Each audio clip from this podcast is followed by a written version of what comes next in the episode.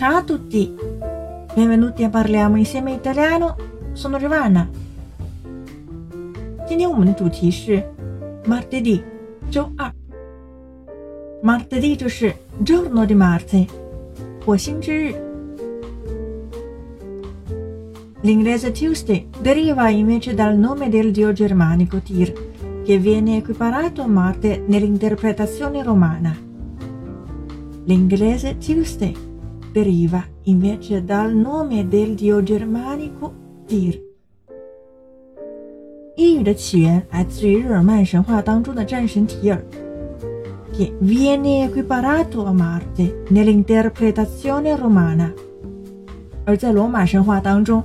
就是战神马尔斯了，所以战神也是火星的象征。但是很多人都讨厌周二，因为才周二。Il martedì è solo un lunedì più ottimista, stessi impegni, stessa sveglia, stesso sonno. Il martedì è solo un lunedì più ottimista，周二就只比周一乐观一点而已。注意 ottimista 这个词，它是以 a 结尾的形容词。但是它修饰名词的话呢，如果是单数名词，阴阳性都是 optimista，这个形容词比较特殊。复数就是 ottimisti，它的反义词 pessimista 也是一样的。Stessi impegni，同样的任务；stessa sveglia，同样的闹钟；stesso sonno，同样的困。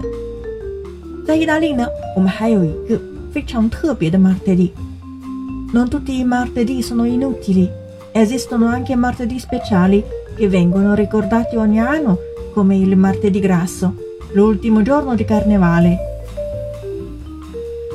Non tutti i martedì sono inutili.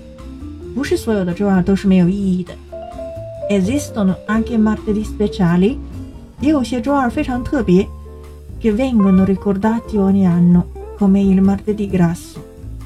这些周二让我们每年都能记得。Vengono ricordati 是一个被动态，注意简单时态的被动态，我们既可以用 venire，又可以用 s 来做助动词的。比如狂欢节周二， 这里的 martedì grasso，grasso 并不是表示肥的、胖的，而是狂欢节的意思。